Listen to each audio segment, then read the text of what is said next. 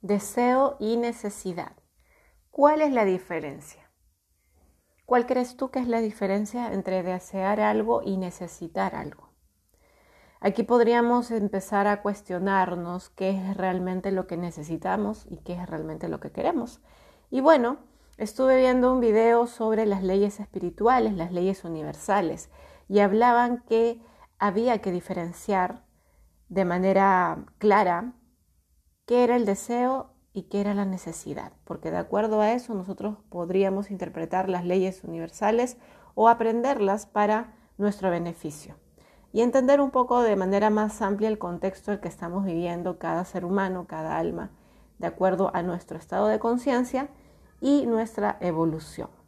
¿Sí? Entonces decía, el deseo tiene que ver con lo que no tienes, con lo que quieres, con lo que anhelas, con querer satisfacer algún, alguna, o querer llenar algún vacío o satisfacer algún ansia, ¿sí? Y la necesidad tiene que ver con lo que ya tienes, porque según ellos el universo es abundante y te da específicamente y perfectamente lo que tú necesitas para tu evolución, para de acuerdo al estado de conciencia en el que tú te encuentres. Entonces, digamos que desde el tema holístico, desde el tema mm, sistémico, tú tienes todo lo que necesitas. Todo es perfecto. Y aquí mucha gente podrá decir, Eiko, pero mira, hay mucha gente pobre, hay mucha gente que sufre. ¿Cómo puede ser de que todos tenemos lo que necesitamos? O sea, hay mucha gente que necesita muchas cosas, como alimentos, como salud. ¿Cómo puede ser de esa manera? Claro, ahí nosotros estamos pensando desde el plano eh, de la 3D, de la tercera dimensión en la que estamos, y estamos pensando desde el plano humano. Sin embargo, si trascendemos ese plano y nos vamos al plano espiritual, el propósito de lo que cada uno vive tiene que ver con la misión de vida que elegimos, las lecciones que elegimos aprender. Ojo, aquí tiene, y esto está ligado a las creencias de cada uno. Si tú crees en la reencarnación, si tú crees en la evolución del alma, si tú crees en la conciencia divina. Si tú crees en todas esas cosas, probablemente lo que yo te voy a decir te haga sentido o no, pero si no crees en nada de eso, en realidad todo lo que yo diga va a carecer de valor ante tu mirada, ante tu conciencia. Entonces, digamos que este audio está alineado a las personas que creen en la evolución del alma, que creen que a través de la reencarnación podemos seguir aprendiendo y, también contribuir a la conciencia universal, Dios o como le quieras llamar. ¿sí? Entonces digamos que cada uno de nosotros somos parte de una conciencia eh, universal, que somos iguales en esencia y distintos en nivel de conciencia. ¿sí? Por eso nos diferenciamos. Entonces, suponte que tú seas un alma que quieras encarnar y sabes qué lecciones vas a, o sea, tú escoges las lecciones a las que vienes a aprender y para ello Recordemos también que solo vamos a aprender de las leyes universales cuando vayamos en contra de la ley. Y estas leyes se aplican a los que crean y no crean en la espiritualidad. ¿Cómo así? Eh, según explicaba, bueno, existen las leyes físicas como la gravedad, por ejemplo. Creas o no creas tú en la gravedad, te va a afectar y puedes probarlo. Tírate de un, de un segundo piso y definitivamente vas a caer y te vas a golpear, porque esa es la ley de la gravedad. Digamos que de la misma forma funcionan las leyes espirituales y cómo te das cuenta que tú estás en contra o no estás alineado a una ley universal cuando empiezas a sufrir, cuando sientes que la vida que llevas no es la que quieres.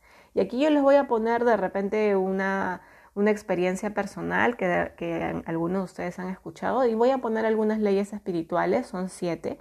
Igual voy a hacer podcast con cada una de las leyes para que para que de repente la vayamos este, conociendo y, luego aplicando, ¿sí? Digamos que lo primero eh, es darnos cuenta de la ley, luego entenderla y luego aplicarla. Y cuando tú aplicas la ley, cualquiera de las leyes, son siete leyes, te das cuenta que el mundo empieza a fluir. ¿Sí? Es como vas evolucionando en tu conciencia y, y, pones estas leyes a tu favor. ¿Sí? Las empiezas a usar a tu favor. Entonces, Vamos al ejemplo. Necesidad versus deseo. Yo recuerdo hace más o menos unos 15 años, 14, 15 años en promedio, Yo trabajaba en una, en una aerolínea transnacional y digamos que tenía buen puntaje en mis evaluaciones anuales. Yo tenía como un par de años ahí. Y ya para el segundo año venía bastante aburrida del trabajo que hacía, porque bueno, yo soy de las personas que me aburro muy rápido cuando entiendo algo. Me gusta siempre estar como aprendiendo todo el tiempo y de alguna manera yo estaba buscando moverme de área. Sí, estaba buscando como algo más, más de gestión, yo hacía trabajo más operativo. Y en eso postulé un par de veces a, cambiarme de área y las veces que postulaba, no o sea, quedaba como hasta el final y luego eh, me daba cuenta que ponían personas, este, bueno, que elegían de repente por relaciones más que por capacidad, ¿sí? No me daban una respuesta clara de por qué este, el proceso ah, se había descontinuado. Así pasaron como dos veces y yo me fui decepcionando de la empresa porque yo sentía que no se valoraba mi trabajo y que era muy difícil acceder a, otros puestos, que tenía que de repente hacerme amiga de los, de los jefes o de los gerentes para poder acceder. En esa época yo era bastante tímida, en ese aspecto no me gustaba mucho, no sé, me parecía mal que, que, que me dieran el puesto solo porque, porque el jefe o el gerente pues eran mis conocidos. Bueno, así pasó el tiempo y yo me sentía infeliz en ese trabajo y decidí irme. Recuerdo yo que en, el último, en la última convocatoria que me lanzaron la gerente de recursos humanos o la encargada, me dijo, Eiko, tú estás apta para el puesto, pero el gerente no te conoce.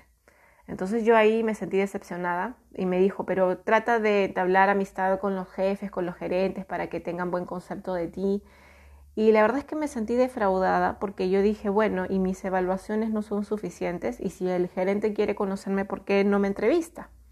Bueno, fue así como yo andaba frustrada, impotente, fastidiada, viendo que para ellos pesaba más el tema social que el tema, este, digamos, este, de otras habilidades ligadas al trabajo. En esos tiempos me sentía frustrada, decidí renunciar porque sentí que no iba a moverme de ese lugar y que no me gustaba. Bueno, renuncié, empecé a hacer otros tipos de trabajo, eh, digamos que algunas puertas se me cerraron, me esforzaba mucho, sentía que no encontraba mi camino, sentía, me sentía perdida. Y dentro de todo ese proceso encontré el mundo del autoconocimiento, que, desde hace nueve años este, estoy conectada a profundidad.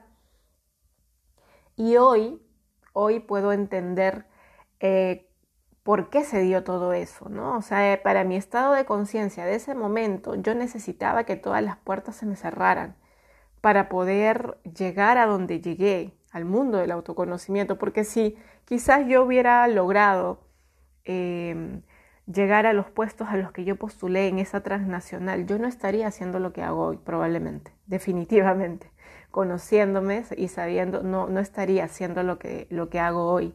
Entonces en ese momento yo necesitaba que todas esas puertas se me cerraran, porque por ahí no era el camino, porque es como que fuera un río y que me estoy desbordando y me estoy yendo por otro lugar. Entonces eh, tuve que volver al cauce, ¿no? Digamos, a, a lo que yo había elegido para aprender en esta vida, las lecciones, el camino que debía tomar. Si no me hubieran pasado todas esas cosas, yo no estaría haciendo lo que hago y no estaría feliz haciendo lo que hago. Entonces, digamos que el universo, Dios, qué sé yo, como ustedes quieran llamarle, me encaminó, me cerró puertas para que no me quedaran muchas opciones y que en esas pocas opciones que me quedaran yo empezara a observar cómo me sentía y a buscar ayuda.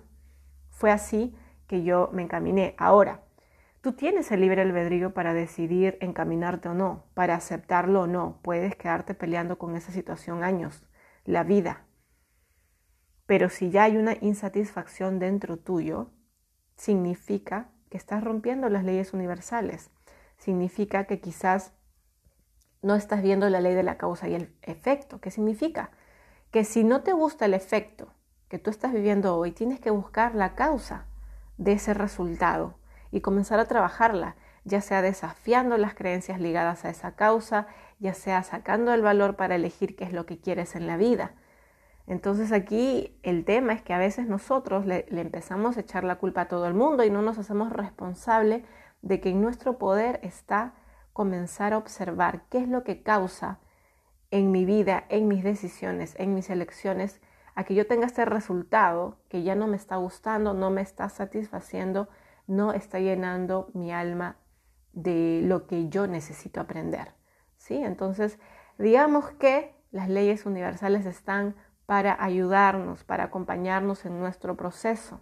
Y cuando nosotros empezamos a entenderlas, empezamos a ir de la mano de nuestra misión acompañados por la divinidad. Y ahí es donde aparece la abundancia.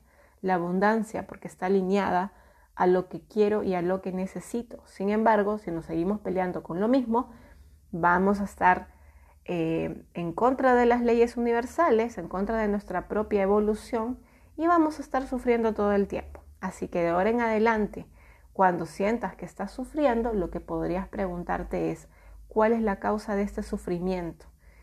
¿Qué elecciones he tomado? ¿Qué cosas no quiero ver? ¿Qué cosas no quiero aceptar? ¿Qué es lo que realmente necesito? Además, como les digo, la vida te da todo lo que necesitas para ese momento, para ese estado de conciencia. Entonces ya tienes todo lo que necesitas para trascenderlo. Y cada vez que trasciendas tu estado de conciencia va a llegar más.